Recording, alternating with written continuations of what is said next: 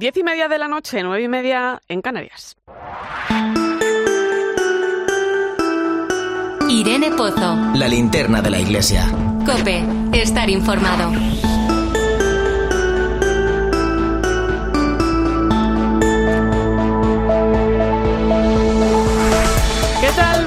Buenas noches. Estos días que hemos tenido un poquito más de fresquito, al menos por la noche, no me quito de la cabeza el tema de la crisis energética, porque son muchas las familias que este invierno lo van a pasar mal.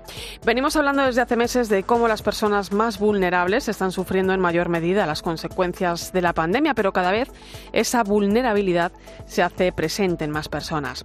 Familias donde no falta el trabajo no llegan a cubrir necesidades básicas, la subida del precio de los alimentos, la gasolina, la vuelta al cole y el recibo del gas y de la luz.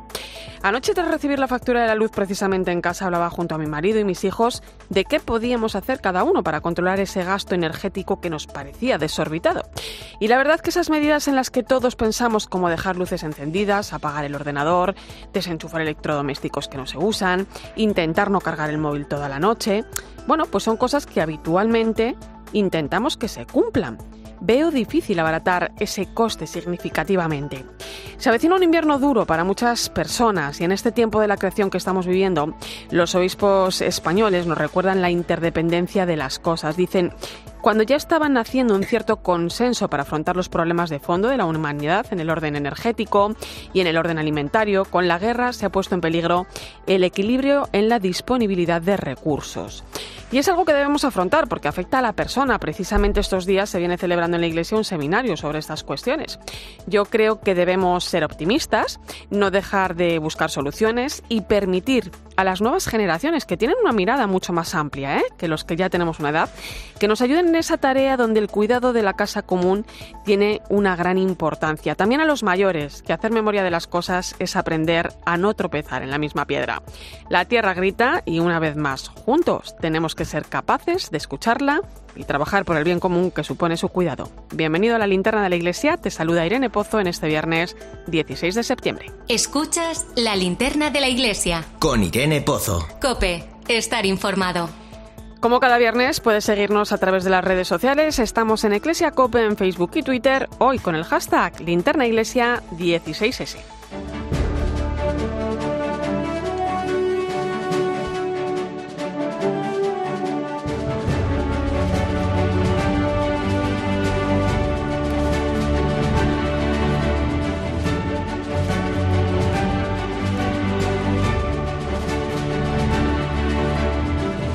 Repasamos a esta hora las principales claves de la actualidad de la Iglesia que nos deja la semana. Lo hacemos con Manu Torralba. Buenas noches. Buenas noches, Irene. Empezamos con la jornada de oración que ha convocado este pasado miércoles el Consejo de Conferencias Episcopales de Europa para invocar la paz, en especial por Ucrania.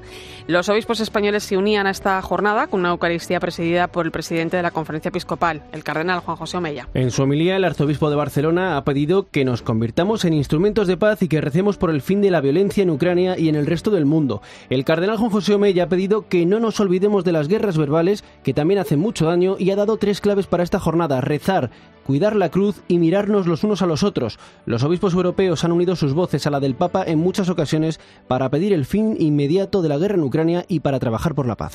Este domingo celebramos otra jornada, la Jornada Mundial del Turismo. Sí, y se celebra bajo el lema Repensar el turismo, algo necesario, según nos cuenta el delegado de Pastoral del Turismo de la Conferencia Episcopal, Gustavo Ribeiro. Claro que el turismo tiene que ser a pensar de alguna manera después de la pandemia, con una guerra todavía lamentablemente en curso. Y próximamente en octubre, ya dentro de pocos días, en Santiago de Compostela celebraremos el octavo Congreso Mundial de Pastoral del Turismo donde vendrá gente de todo el mundo interesada en que el turismo pueda ser un campo abierto de nueva evangelización. El Congreso Mundial de Pastoral del Turismo lo organizan conjuntamente el Arzobispado de Santiago, el Dicasterio para el Servicio del Desarrollo Humano Integral del Vaticano, y la Conferencia Episcopal Española, un tema de relevancia en nuestro país que lo visitan cada año 34 millones y medio de turistas.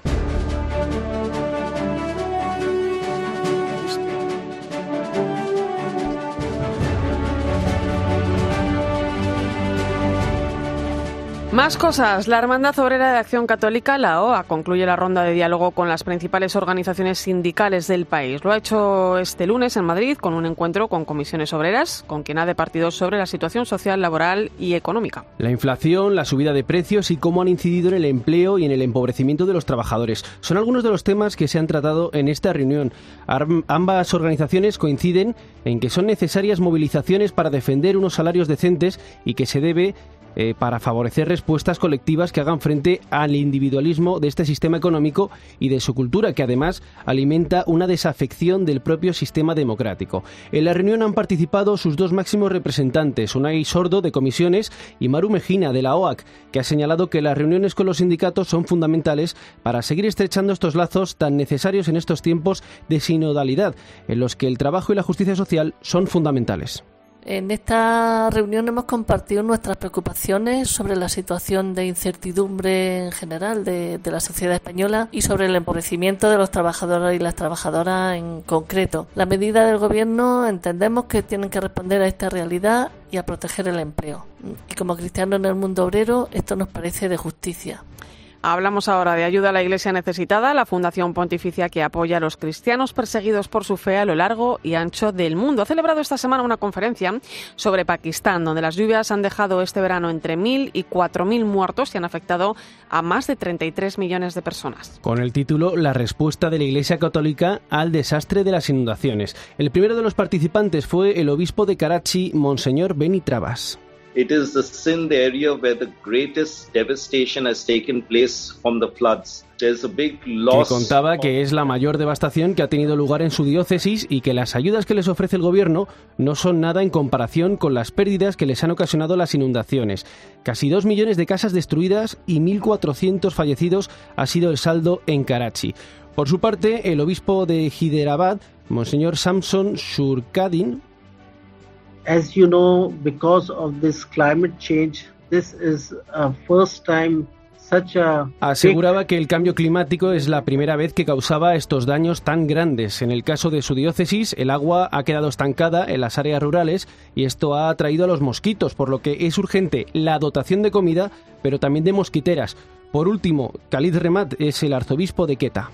In this province there is no rain. It means that people were not ready for these rains. La suya es el área más grande de Pakistán, pero la menos poblada. Allí el problema no son las inundaciones, sino las abundantes lluvias que han causado destrozos en puentes y carreteras, por lo que muchas poblaciones han quedado aisladas. Y terminamos con la segunda jornada internacional sobre trata con fines de explotación sexual que han organizado las Hermanas Oblatas del Santísimo Redentor. Ayer tuvo lugar en la Universidad Pontificia Comillas, en Madrid, la conferencia Experiencias y reflexiones en el acompañamiento a las víctimas. Entre los participantes destacaron la experta en trata, Yula Serio, y la fiscal de la Unidad de Extranjería, María de los Ángeles Sánchez. También la investigadora del Instituto de Estudios sobre Migraciones de la Universidad Pontificia de Comillas, María José Castaño. La superiora provincial de Europa, Carmen Ortega, ha explicado que el objetivo de la jornada es evidenciar que la explotación del siglo XXI es la trata, como dice el Papa. Yo creo que gracias a Dios con una ley que protege a las víctimas, pero también con muchas lagunas en la propia ley. Y nosotras identificamos a 673 mujeres en el año con indicios de trata, pues solo el 17% es identificado como tal por los, los cuerpos de seguridad. Gracias, Manu. Nos hablamos en un rato. Hasta luego, Irene.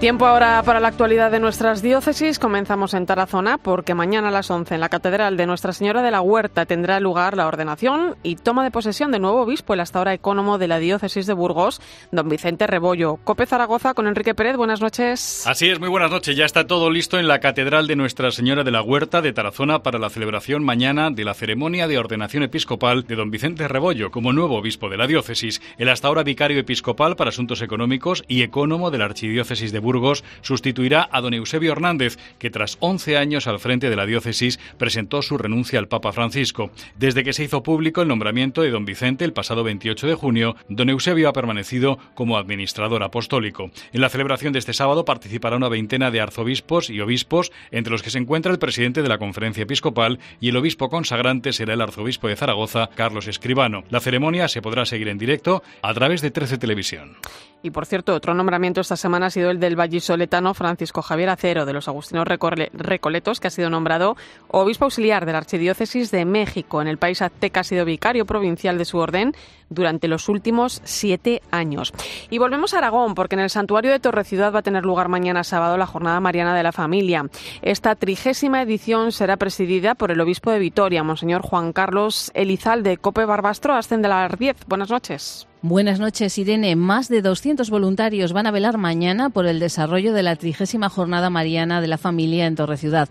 La jornada del reencuentro, porque después de dos años de pandemia se espera alrededor de 10.000 participantes en la cita más emblemática de este santuario ostense, como explica su rector Ángel Laseras. Ya no solo por lo numeroso, queremos que sea un encuentro de familias, que nos veamos, sobre todo que recemos a la Virgen, y que eso sea como un punto de apoyo ¿no? para continuar con nuestra vida ordinaria. El obispo de Vitoria, Monseñor Juan Carlos Elizalde, presidirá la Eucaristía en la que se leerá el mensaje que el Papa Francisco ha dirigido a las familias participantes. Terminemos en Oviedo, donde este miércoles comenzaba el jubileo de la Santa Cruz, la llamada Perdonanza, que como todos los años se celebra entre el 14 y el 21 de este mes de septiembre. Copio Oviedo, Carlos Fernández, buenas noches. Cientos de fieles siguen a diario en la Catedral de Oviedo la perdonanza o jubileo de la Santa Cruz, algunos incluso llegados de otros puntos de España que quieren ver el santo sudario que este pasado miércoles presidía el altar al finalizar la Eucaristía. Se volverá a trasladar desde la Cámara Santa el próximo día 21, último día de la perdonanza. El deán de la Catedral, Benito Gallego, explica en qué consisten estos ocho días de jubileo de la Santa Cruz. En la confesión, en el sacramento, se nos perdona la culpa de nuestros pecados y la indulgencia lo que hace es perdonar también la pena de vida a nuestros pecados. Una de las novedades este año es que después de 14 años vuelven a ondear en lo alto de la torre gótica de la catedral las cinco banderas rojas de la perdonanza con el grabado de la Cruz de los Ángeles de fondo. Por cierto, en Oviedo, su arzobispo, Monseñor Jesús Sanz, será sometido el próximo lunes a una pequeña intervención, así es que desde aquí le deseamos una pronta recuperación. Escuchas la linterna de la iglesia. Con Irene Pozo. Cope, estar informado.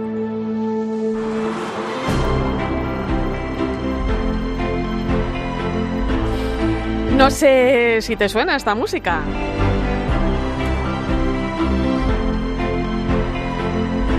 Este domingo regresa a la pantalla de 13 el programa Eclesia. Lo estás escuchando. Junto a él arranca una nueva temporada con muchas novedades. Álvaro de Juana, compañero de 13, buenas noches. ¿Qué tal? Muy buenas noches. Nueva temporada, por supuesto, uno de los pilares fundamentales de esta casa, su programación socio-religiosa. Bueno, es que si no contamos nosotros, ¿verdad?, en COPE y en 13 algunas cosas, ¿quién las va a contar, no, Irene? Entonces, toda la razón. Claro, hemos empezado ya este lunes con mucha fuerza esta nueva temporada y, por supuesto, como decías, pues toda la programación socio-religiosa, bueno, pues tiene su espacio en la parrilla de 13 en esta nueva temporada, con muchas sorpresas ¿eh? y novedades, la verdad. me las vas a ir contando, me las vas a ir contando. Te pones de nuevo al frente del programa Eclesia los domingos, a partir de la una de la tarde, después de la, de la misa. ¿Qué vamos a encontrar esta temporada, Álvaro? Pues mira, vamos a arrancar este domingo yéndonos al espacio. Toma ya. Con una cosa muy curiosa, y es la relación de la NASA con una advocación mariana, una virgen española. Una cosa muy curiosa una de tantas, ¿eh? porque vamos a seguir eh, estando mucho en la calle, como hicimos la temporada pasada, para hacer llegar, eh, bueno, pues lo que piensa la, eh, la, Iglesia que nos afecta también a todos, ¿no? Y vamos a escuchar también, pues a todos los católicos que tienen muchas preocupaciones, que son las preocupaciones de todo el mundo. Así que vamos a tener muchas historias, muchas cositas allí en el plató. Vamos a hacer lo que llamamos en televisión actings, ¿no? que está muy de moda. sí, sí, sí, sí, Nunca te acostarás sin saber una cosa más, ¿no? Pues Iglesia te lo muestra. Eso es, vamos a aterrizar porque muchas veces, eh, pues eso, pensamos que las cosas de Iglesia, ¿no? Que son solo teología o quedan ahí un poquito elevadas. Bueno, nosotros las aterrizamos, las llevamos al día a día. Pero eh, 13 nos va a acercar también mucha información socioreligiosa cada día, Álvaro. Mira, escucha. Esto es Iglesia al día.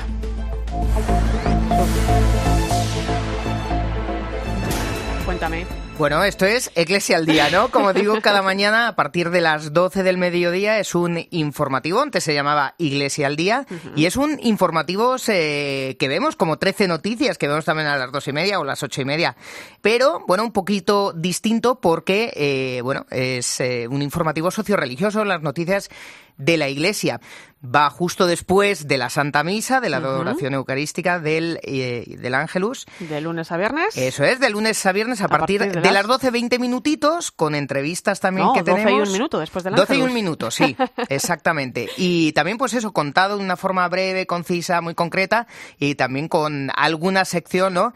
de obras misionales pontificias, ayuda a la Iglesia necesitada, también para recordar siempre a nuestros misioneros su labor y también a los cristianos perseguidos. Y todos los días, por ejemplo, tenemos una conexión en directo con nuestra corresponsal de Roma para saber lo que ha hecho el Papa, lo que está haciendo en ese momento y lo que va a hacer.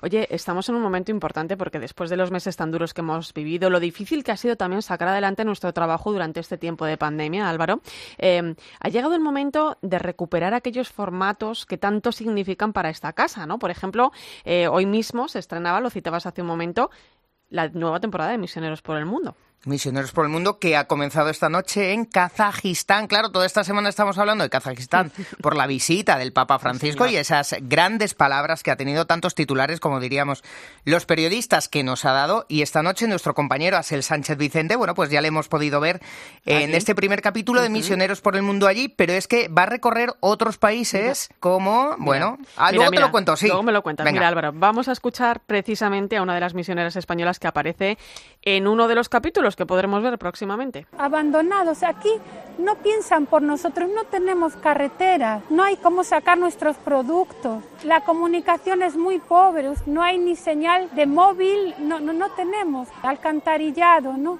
Entonces todo esto limita un desarrollo eh, de la población, lleva consigo una baja autoestima de la gente porque se sienten segregados, marginados.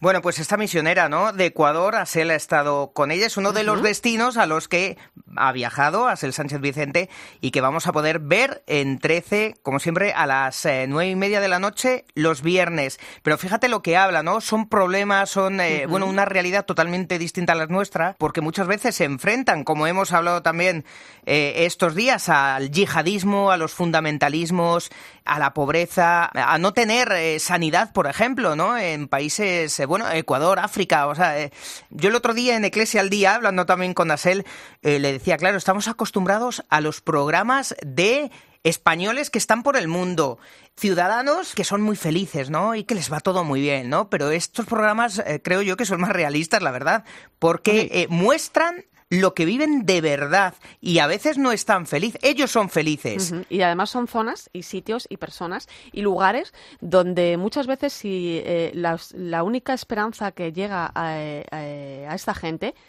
es la que está en la iglesia, ¿no? Es la iglesia la que se hace presente allí, no reciben otro tipo de acompañamiento. Eso es. Los misioneros, como digo, son felices y, y, tienen esa vocación y hacen felices a toda esta gente que sin la iglesia pues es que no podría vivir. Es el Evangelio, Álvaro. un día decidieron coger el Evangelio bajo el brazo y, marcharon a la misión y muy poquitos creo yo que volverían porque, porque allí dejan su vida, dejan su servicio y efectivamente son, son, son felices.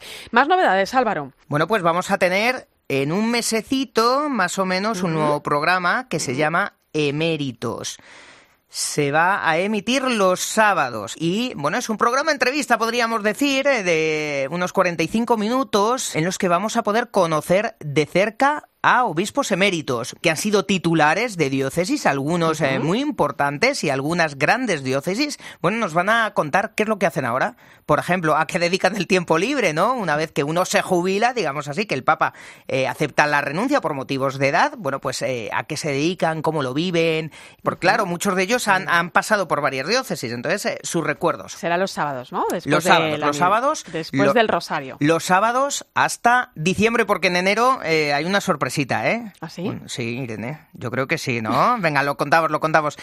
En los sábados a partir de enero. Pues va a haber también un programa de Eclesia. Eclesia los sábados con Irene Pozo. El doble de Eclesia sábados y domingos.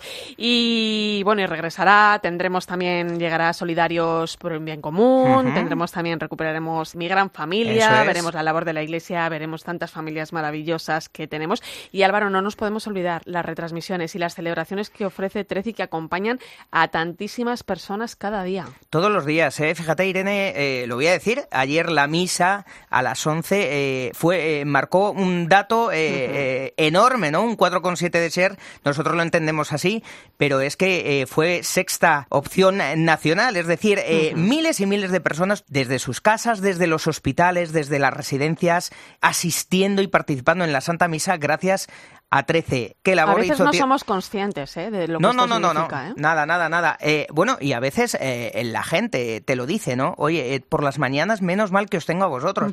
Eh, mi abuela, que falleció hace unos meses, pues no podía ir a misa, veía 13, ¿no? Y, y 13 la Consuelo, ¿no? Efectivamente, y tanta gente que lo está pasando mal, eh, la labor durante la pandemia que hizo 13, ¿no? Eh, tantísima gente que celebra con 13 la misa, después la adoración eucarística, los sábados también el, rosario, y luego todas las retransmisiones, que es un no parar, ¿eh? No descansa la iglesia bueno, nunca. Lo acabamos de contar, Efectivamente, es que, claro, la ordenación del nuevo obispo de Tarazona en 13 también la retransmitimos a las 11. Por cierto, Álvaro, ¿cómo se presenta el curso informativamente hablando? Es verdad que es eh, siempre un misterio, pero si sabemos algunas cosas, como la elección del nuevo secretario general de la conferencia episcopal a partir de noviembre, también muy pendientes del Papa Francisco, de ese problema en la rodilla, a ver cómo evoluciona. Él ya ha dicho también que quiere ir a Bahrein. Eh, está prácticamente eh, confirmado eh, para primeros del año que viene. Bueno, enseguida nos plantamos ya en Navidad, con lo cual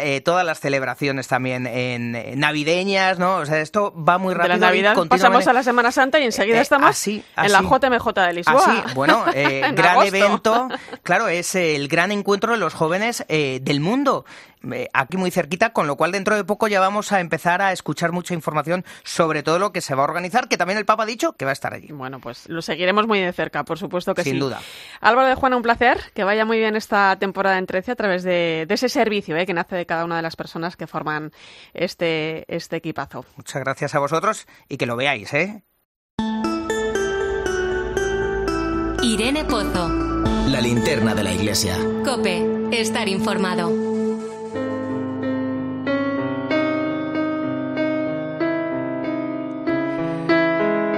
Hoy se estrena en España un documental que ya ha cautivado a más de 250.000 espectadores en Francia. Se trata de Lourdes, una película mm, de Thierry de Maizière y Alban Terlet, dos directores que no se consideran personas de fe, pero que han conseguido captar la esencia del santuario mariano más importante del mundo con una sensibilidad excepcional, como señalan todas las críticas. Euh, Hemos hecho un trabajo de investigación durante muchos años buscando a protagonistas y nos preguntaban si nos íbamos a burlar de ellos, porque se sienten personas invisibles, necesitan visibilidad. Cuando les hemos asegurado que no, estaban contentos y orgullosos de poder participar.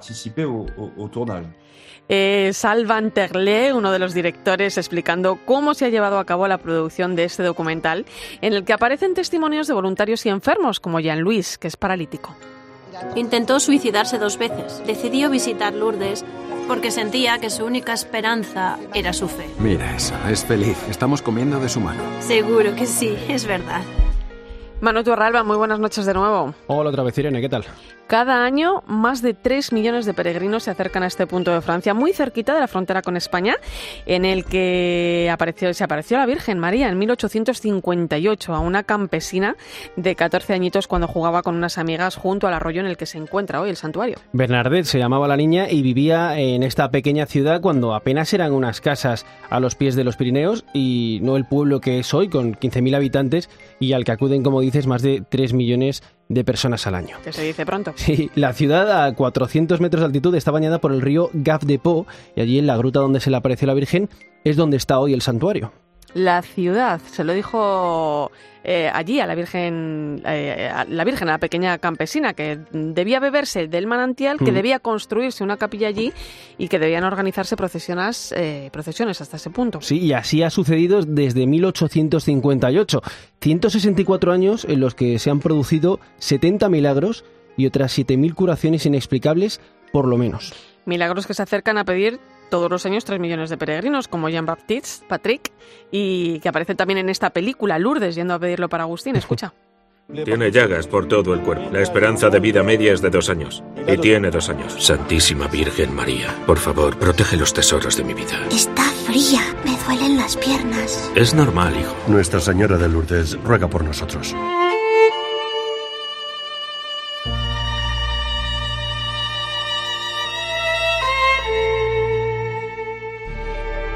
Como decíamos antes, Lourdes se encuentra a poco más de 100 kilómetros de la frontera con España. Cada año miles de peregrinos van hasta allí a pedirle un milagro a la Virgen. Si tú sabes, Irene, que los voluntarios que acompañan a los enfermos se llaman hospitalarios.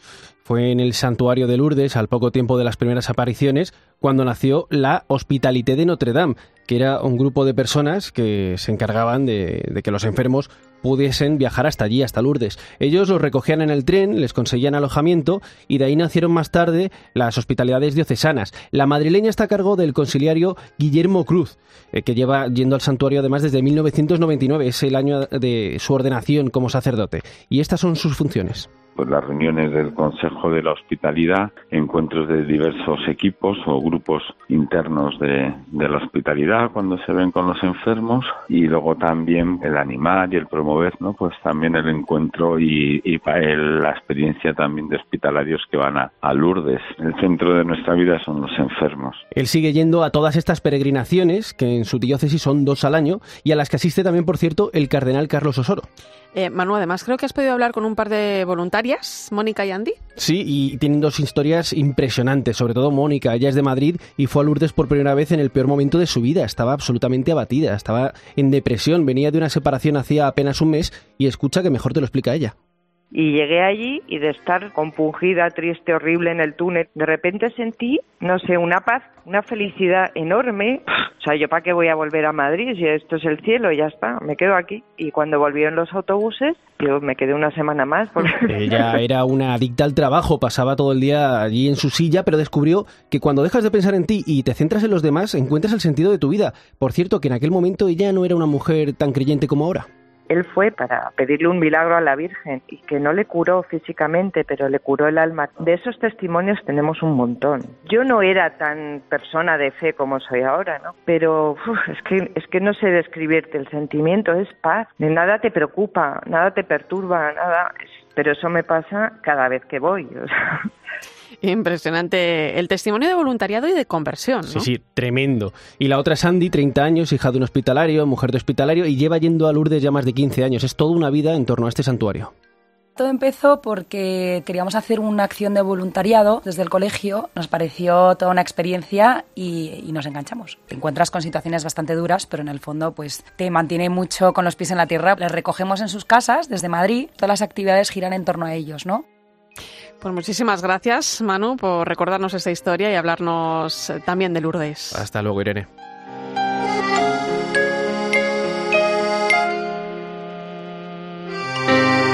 Enseguida vamos a analizar el importante viaje que ha realizado el Papa Francisco a Kazajistán, donde ha participado en un encuentro con líderes religiosos de todo el mundo, en un momento donde el diálogo, la fraternidad, la unidad de las religiones se hace muy necesario. Será a partir de las 11, las 10 en Canarias. Antes recuerda que estamos en Iglesia Cope, en Facebook y Twitter, hoy con el hashtag Linterna Iglesia 16S.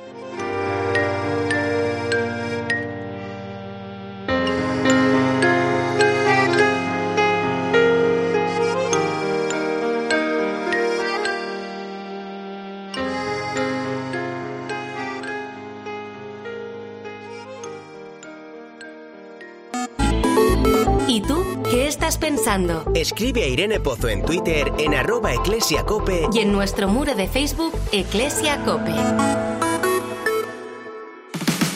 Este fin de semana Cristina tiene un plan. Que ya estamos aquí. En Cope de 10 de la mañana a 2 de la tarde, los sábados y domingos, El mejor entretenimiento lo encuentras en fin de semana. Bienvenido a tu programa de fin de semana. Con Cristina López Slichting. Escuchas la linterna de la iglesia. Y recuerda, la mejor experiencia y el mejor sonido solo los encuentras en cope.es y en la aplicación móvil. Descárgatela. Celebrar con vino es la clave para que los buenos momentos sean únicos y con Emilio Moro esos recuerdos serán mágicos. El buque insignia de bodegas Emilio Moro lo tiene todo para conquistarte, carácter, pasión y alma. Este vino es el reflejo de más de 100 años de tradición bodeguera. Emilio Moro, un tempranillo que envuelve cada brindis de una atmósfera única. En CEPSA estamos contigo, por eso te damos descuentos en cada repostaje, sin límite de litros, pagues como pagues y sin descargarte ninguna app. 25 céntimos por litro para todos y 30 céntimos con Porque tú vuelves. Incluye la bonificación del gobierno. Infórmate en cepsa.es y en las estaciones de servicio CEPSA.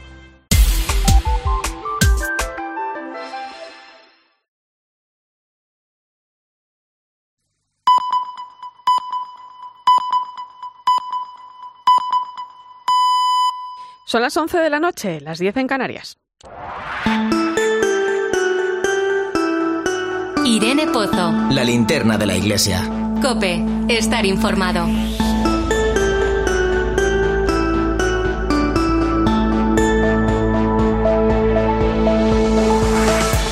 Y como cada viernes hasta ahora, ponemos rumbo al Vaticano, donde se encuentra nuestra corresponsal Eva Fernández, recién llegada de Kazajistán. Buenas noches, Eva. Muy buenas noches, Irene. Eh, un viaje de tres días acompañando al Papa Francisco en este país eh, de minoría católica, donde ha participado en el encuentro de líderes religiosos, mundiales y tradicionales. ¿Qué nos deja esta visita, Eva? Nos deja mucho sembrado, parte ya se ha recogido y el resto de fruto seguro que se, se irán, los iremos comprobando ¿no? con el paso del tiempo, porque el Papa ha ido lanzando importantes mensajes de calado que, que no solo están dedicados a Kazajistán, sino al resto de países del mundo. ¿no? Y, y seguro, vamos, mm, con total seguridad, porque el mismo Papa ayer lo decía, ¿no? regresa a Roma con esa satisfacción de haber cumplido dos de los objetivos eh, que se había había propuesto para este viaje. ¿no? Por una parte, eh, como es habitual en los viajes apostólicos, reconfortar, animar y fortalecer a los católicos de los países del Asia Central, ¿no? que son realmente ejemplares. Eh, sí. Siempre se aprende mucho en estos viajes, ¿no? porque, porque, mm, porque simplemente eh, su testimonio, ver cómo mm, escuchaban al Papa, ver cómo, cómo actuaban, cómo se preparaban, ¿no? Antes de que comenzaran los actos, ¿no? Pues eh, te dan grandes lecciones, ¿no? Además estaban felices uh -huh. de estar allí y aunque es una iglesia muy pobre en números y en recursos, se nota que, que llevan los genes el legado de tantos católicos deportados, ¿no? Que defendieron su fe a toda costa durante la dura etapa del dominio soviético. Allí nos encontramos con, con misioneros de Rusia, un sacerdote español eh, que había venido junto a su parroquia de Siberia, uh -huh. eh, otro sacerdote español que llegaba de Mongolia, había mucha gente de los países vecinos, Azerbaiyán, Georgia, y por eso el Papa aprovechó, ¿no? Aprovechó los dos encuentros que tuvo con ellos. Ajá. Por una parte, para, para recordar, ¿no? Y, y, animarles a agradecer esa memoria de las maravillas que Dios ha hecho en la historia de cada uno, ¿no? Pero les decía, sin que nos lleve a la nostalgia, ¿no? Porque porque lo importante es eh, mirar adelante, pensar en el futuro. Les recordó que ninguno es extranjero en la Iglesia, un país uh -huh. en el que eh, conviven personas de tantos países, sí. uh -huh. de, de, de, razas distintas, de, de tantas lenguas, ¿no? Y, y, les decía el Papa que nuestra pequeñez se multiplica si la compartimos, ¿no? Uh -huh. Y además de, del contacto con, con, la Iglesia Católica, otro de los objetivos que, eh, de los objetivos que tenía el Papa era mm, el motivo del viaje, ¿no? Encontrarse con líderes de, de todas las mm, sí. principales uh -huh. religiones del mundo, ¿no? El más puro espíritu de Asís, inspirado por San Juan Pablo II, que, en el fondo estuvo muy presente eh, durante estos días del Congreso. ¿no? Era impresionante eh, notar el respeto y la deferencia con la que recibieron y escucharon al Papa. Em, no sé cómo explicaros, pero no era uno más, ¿no? En cierta forma se notaba y se sentía el agradecimiento del, resto por haberse desplazado allí. O sea, te impresionaba ver cómo muchos se ponían en pie cuando entraba el Papa, ¿no? Y, está claro que a partir de este viaje eh, se ha ampliado y se, se han reforzado los lazos de unión entre líderes religiosos de países que incluso están enfrentados entre sí, ¿no? Con, el único objetivo de, aunar esfuerzos para contribuir a la paz, ¿no? Y refiriéndose en concreto a, a la paz mm, como reto común, el Papa recordó que mm, algo muy importante, ¿no? Y, en ese momento veías cómo asentían y cómo escribían en su cuaderno de notas, ¿no? Y los conflictos no se resuelven con la fuerza, con las armas, con las amenazas, sino con los únicos medios bendecidos por el cielo, ¿no? Y dignos del hombre, el diálogo, las negociaciones pacientes. Mm, explicaba el Papa pensando sobre todo en las eh, jóvenes eh, generaciones y, por supuesto, mm, el punto final ¿no? de, este, mm, de este viaje, ¿no? el remate final de estos tres días. ¿no? El Papa Francisco y el resto de, líderes de las distintas confesiones mm, aprobaron un documento final mm, realmente programático, eh, muy importante, en el que se insta a los líderes mundiales a cesar, explicaba el texto, la retórica agresiva que alimenta los conflictos y declaran todos eh, casi unánimemente que las religiones deben rechazar las guerras de forma enérgica. Y de hecho, Eva, precisamente esto, esto que me estás contando fue una de las cuestiones a las que se refirió el Papa en la rueda de prensa de regreso a Roma, ¿no?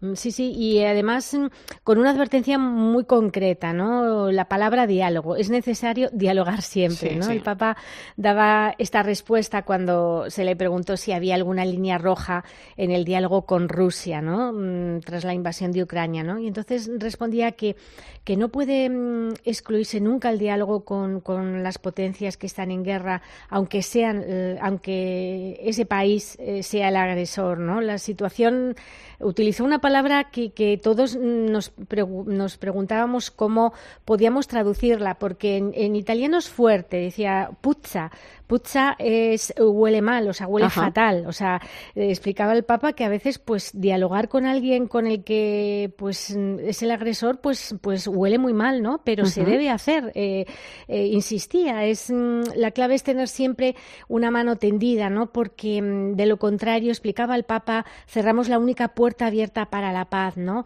Si luego ellos no lo aceptan, pues nada, pero al menos intentarlo, ¿no? Y, y luego, pues es verdad que, que, fueron muchos los temas que, que, mm, que, salieron en esta, en esta rueda de prensa, ¿no?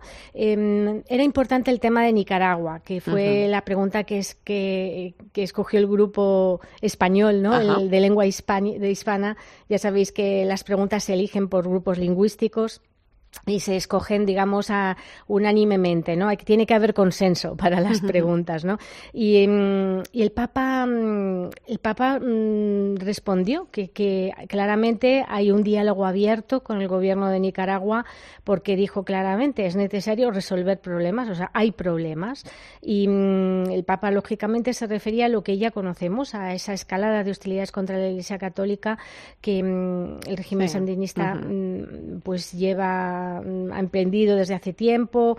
Eh, el Papa se refirió, ha incluido pues el cese de este año del nuncio, el arresto del obispo Ronaldo Álvarez, la expulsión de las 18 hermanas de la congregación de Madre Teresa de Calcuta y el Papa en concreto, pues a ellas, eh, claro, al, explicar esto, mm, eh, por una parte diciendo hay diálogo, que esto no significa que se apruebe, ¿no? Lo que está haciendo el gobierno, dicen, tampoco es que se, se desapruebe. Hay que entender bien, ¿eh? Lo que significa esa palabra diálogo. Escuchando al Papa se entiende bastante bien, ¿eh? O sea que vamos a tener que ponerla en mayúsculas.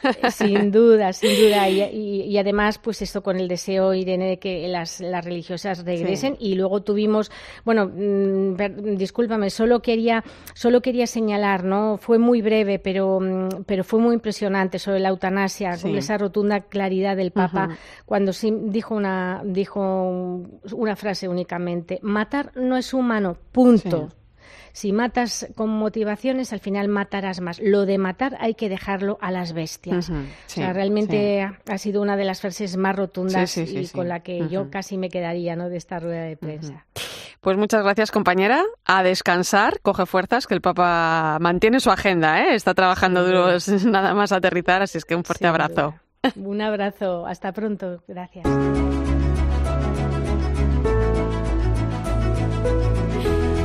Y en unos días arranca en Asís el evento La Economía de Francisco, que espera también la visita del Papa, prevista para el sábado 24 de septiembre, la semana que viene. Diego Luca de Tenas, miembro del Hub de España de la Economía de Francisco y de la Aldea Energía y Pobreza. Buenas noches, Diego. Hola, muy buenas noches, Irene, ¿cómo estás? Oye, cuéntame, ¿qué es la Economía de Francisco? Bueno, la Economía de Francisco es una comunidad global, hay gente de todos los países, de jóvenes, algunos ya no lo somos tanto, eh, los coordinadores, etcétera, que tiene como objetivo que desde la práctica y desde la teoría los jóvenes empiecen a pensar en una economía diferente. Claro, eh, una eh, economía que ponga a la persona en el centro y que dé respuesta a los problemas sociales y ambientales.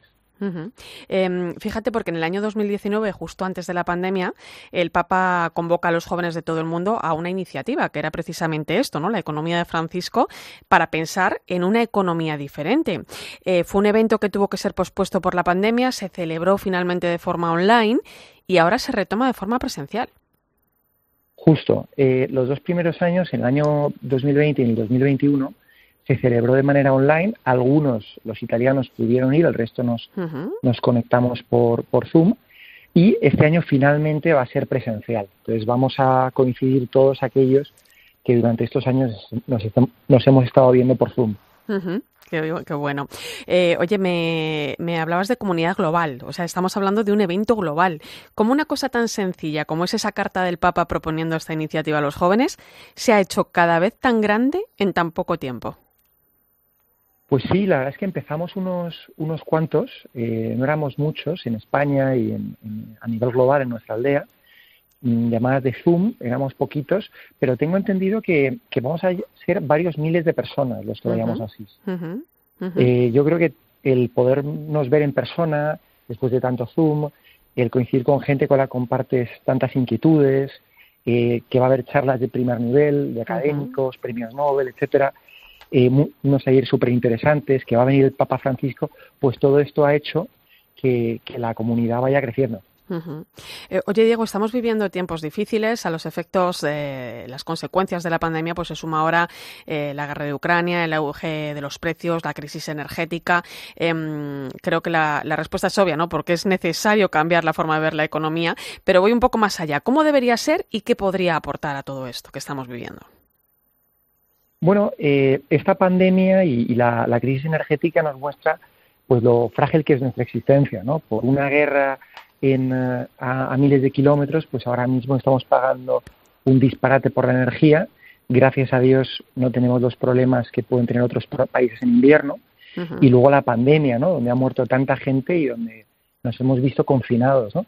Al final, mm, sobre todo de estas situaciones duras, ¿no? Eh, uno se da cuenta de que es lo realmente importante, ¿no? que es la familia de cada uno, eh, el entorno social, las, personas en definitiva. Eh, el Papa confía mucho en los jóvenes, en la mirada de las nuevas generaciones, ¿no? los promotores del cambio, no solo en la economía, también en la ecología, en, temas de educación, en el diálogo. ¿no? Sí, los jóvenes tienen, yo, cada vez menos, ¿no? pero tienen la, la mirada más amplia. ¿no? Los mayores pues ya vamos teniendo pues una carrera profesional definida, eh, unos esquemas mentales marcados y los jóvenes eh, pueden aportar esa creatividad, esas nuevas ideas eh, necesarias. Aún así, Diego, bueno, yo creo que sí eres joven, ¿eh? de espíritu por lo menos. vas a, háblame un poco de tu aportación en este, en este evento, que sé que vas a colaborar ahí en primera línea. Justo. Eh, he propuesto al, Comité de Economía de Francisco un taller de emprendimiento en el cual van a, van a participar tres emprendedores sociales a contar su experiencia. La idea es que los que quieran, los jóvenes que quieran, puedan participar y conocer de primera mano a personas que pueden tener inquietudes parecidas, qué es lo que han hecho, qué dificultades han tenido, qué, qué éxitos han logrado y que bueno y que todo este aprendizaje les sirva para para, para elegir qué carrera llevar, qué proyectos lanzar y si se lanza un proyecto similar, cómo es la mejor manera de hacerlo. Qué interesante. Oye, pues eh, del 22 al 24 de septiembre en Asís, jóvenes de todo el mundo se van a reunir para reflexionar en la economía del mañana. Es el evento global, la economía de Francisco. Allí estará el día 24, sábado, el Papa Francisco. ¿Qué esperáis de esta visita? ¿Qué significa para vosotros? Hombre, después de dos años de llamadas por Zoom, escuchando que va a haber un evento y tal, que finalmente tenga lugar, la verdad es que es algo que llevamos esperando mucho tiempo y que tenemos muchas ganas, ¿no? primero conocer al Papa debe ser una experiencia tremenda, yo ni me lo imagino. Pero luego también conocernos a todos, como he dicho antes, y, bueno, y, todas las charlas, talleres, eh, presentaciones que va a haber. Lo estamos esperando con muchísimas ganas y yo estoy seguro que va a ser un exitazo. Lo has dicho al principio, y crear comunidad. Exacto, Por cierto, te he presentado también como miembro de la aldea Energía y Pobreza. Cuéntame qué es eso. Pues bueno, nos han dividido en, áreas temáticas que todas tienen, pues eso, primero una actividad más económica como la, la, la, energía y luego también un aspecto social, ¿no? Para que mm, estemos en la industria que estemos, siempre tengamos el aspecto social en mente. Uno de los proyectos, por ejemplo, que ha surgido de la aldea eh, de energía y pobreza es, es un proyecto de lanzar una iniciativa empresarial que no solo ayude a descarbonizar la, el sector eléctrico de Brasil a través de energía solar, sino que se utilice esta energía también para contribuir al desarrollo eh, económico y social de, zonas desfavorecidas, como pueden ser las favelas de Sao Paulo, etcétera. Pues Diego Luca de Tena, que vaya muy bien en Asís. Escuchándote sé que habrá continuidad, que no es solamente un evento, sino que, que realmente tiene mucho recorrido, que hacen falta muchas miradas nuevas en este mundo y que eventos como este pues traen una gran esperanza. Te doy las gracias. Muchas gracias a ti. Un abrazo.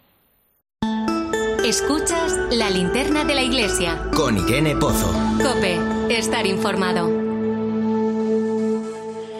Y cuando son las 11 y 15 minutos de la noche, una hora menos en Canarias, comenzamos nuestro tiempo de tertulia. Hoy con el análisis del profesor de la Universidad Pontificia Comillas, Fernando Vidal. Muy buenas noches. Muy buenas noches. Y el director de publicaciones claretianas, Fernando Prado. Bienvenido. Bien hallado, buenas noches. Pues nos lo adelantaba Eva Fernández hace un ratito, recién llegada de Kazajistán, lo que ha vivido estos días de atrás en ese viaje del Papa a un país de gran diversidad religiosa, donde los católicos son eh, una minoría, apenas un 1%, donde las palabras de Francisco creo que dicen mucho, eh, bueno, pues al momento que vivimos, ¿no? A su llegada fue recibido por el presidente del país, que reconocía la importancia de la presencia del pontífice en un momento de muchas tensiones las primeras palabras del Papa fueron a las autoridades, al cuerpo diplomático, no faltaron referencias a la guerra de Ucrania y recalcó que llegaba como peregrino de paz en busca de diálogo y unidad, algo que ha estado muy presente todo el viaje. Pues sí, la verdad es que parecía que esta semana parte del centro del mundo estaba en el centro de Asia, ¿no? Con ese gran encuentro entre China y Rusia y después todo este gran encuentro de las religiones y ha subrayado desafíos eh, que son mm, de primera magnitud en el mundo, ¿no?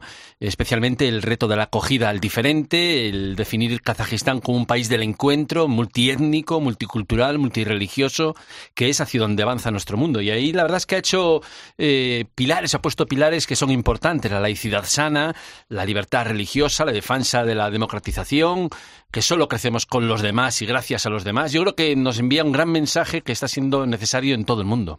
Sí, de parte de las religiones, por decirlo así, pues que el subrayado que hace siempre, ¿no? Que, que las religiones nunca tienen que ser un factor de conflicto, sino que, bueno, pues tiene que ser todo lo contrario, ¿no?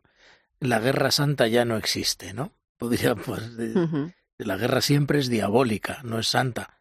Entonces, bueno, pues eh, las religiones tienen que contribuir a la paz y no ser motivo de división. Yo creo que ese es un poco el mensaje de paz que él ha querido llevar eh, en esta ocasión, en este viaje, y bueno, pues invitándonos a todos, a, digamos, a los que tienen las mayores responsabilidades, a los países que, que construyan la paz, pero también esa paz que se va haciendo cada día eh, como una labor artesana de, de, cada uno que tenemos que, que ir haciendo en nuestros entornos de crear diálogos, de crear eh, fraternidad y una mayor unidad. A mí me encantó una imagen eh, que también, eh, bueno, pues viene a, a, mostrarnos ¿no? todo lo que ha sido este viaje, ¿no? Y es, em, él entró en silla de ruedas al, encuentro de líderes religiosos y, y, de repente el gran imán de Al-Azhar, ¿no? La gran autoridad del mundo, del mundo sunita se acerca a saludarles. Ya sabéis que, que ellos se tienen un gran respeto, ¿no? Y que llevan muchísimos años trabajando juntos por la fraternidad, ¿no?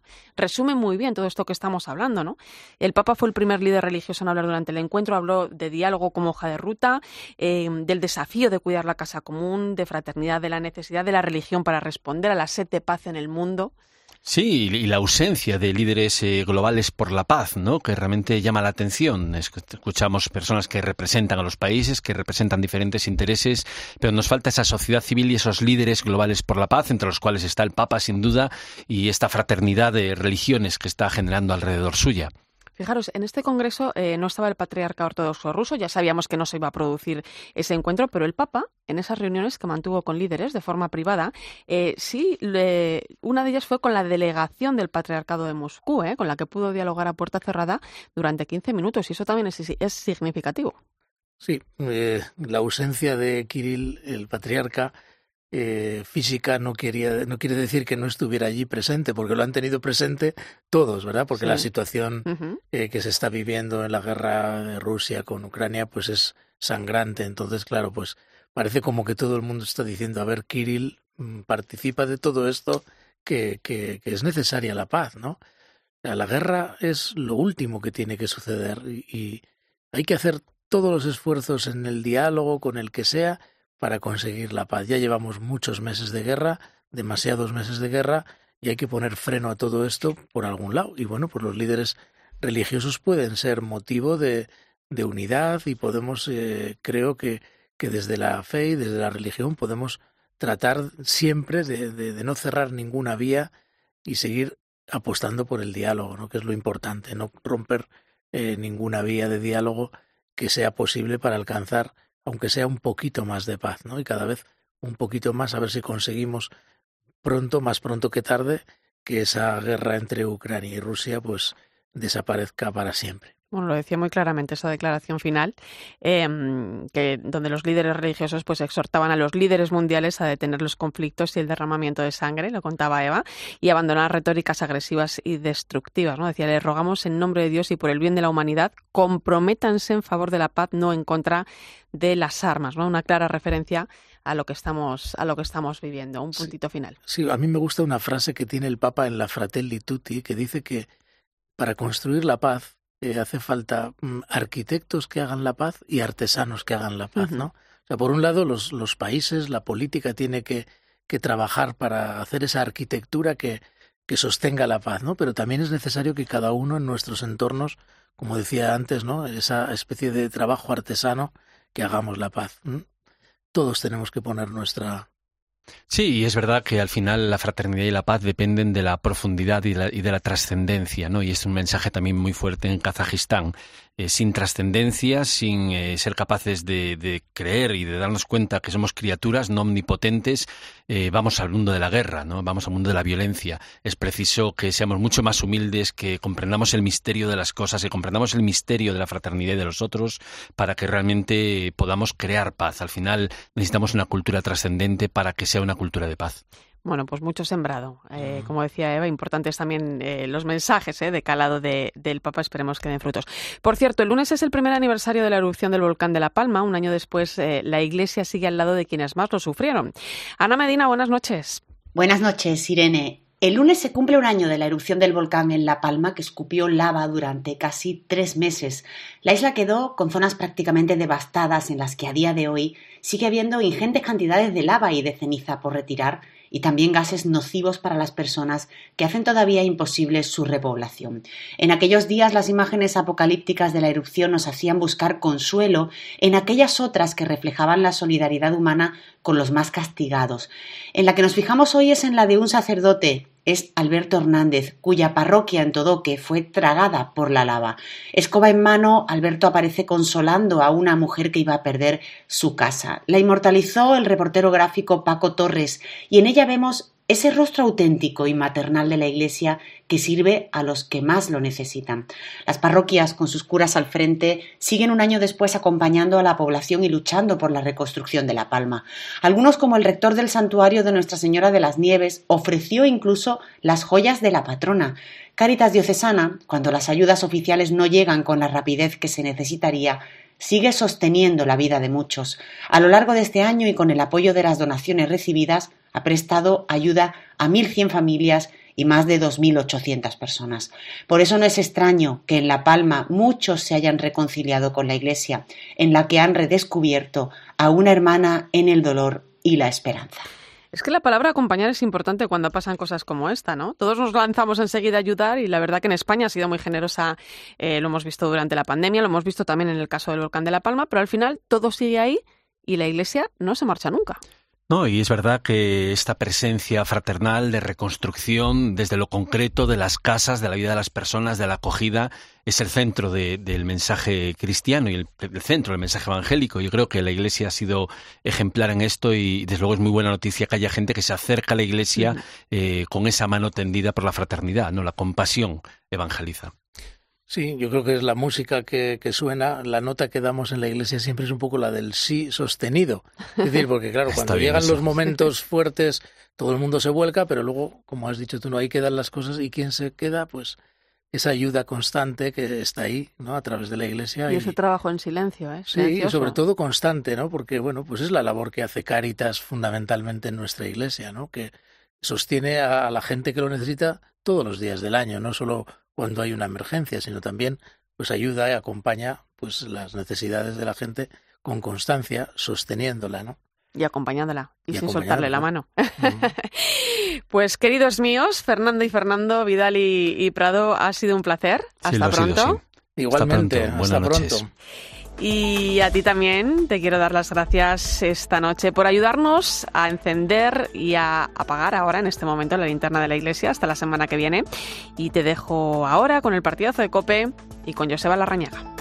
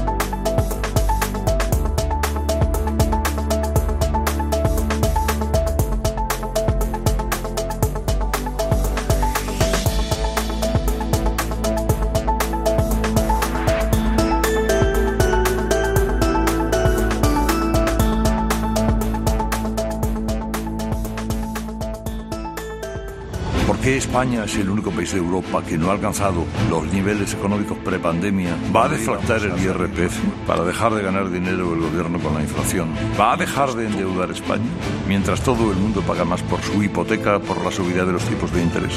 Si Carlos Herrera no se hiciera preguntas en COPE todos los días, ¿quién se las haría? Nadie. Carlos Herrera es la voz que mejor analiza lo que te rodea y te cuenta todo lo que necesitas saber de lunes a viernes de 6 a 1 del mediodía en Herrera en Cope. Escuchas Cope. Y recuerda, la mejor experiencia y el mejor sonido solo los encuentras en cope.es y en la aplicación móvil. Descárgatela. Los periodistas de COPE están donde se produce la noticia. Estamos en el centro de Kiev, capital informativa del mundo. Enfrente de mí justo tengo la erupción del volcán. ¡Campeón de la Copa del Rey! Joaquín, ¿qué pasa? Enhorabuena. Gracias, visita mía. ¿Y ¿Qué tal? Vas a querer estar con ellos en el máster universitario en Radio COPE para aprender a contar las noticias e historias como las que cuentan cada día.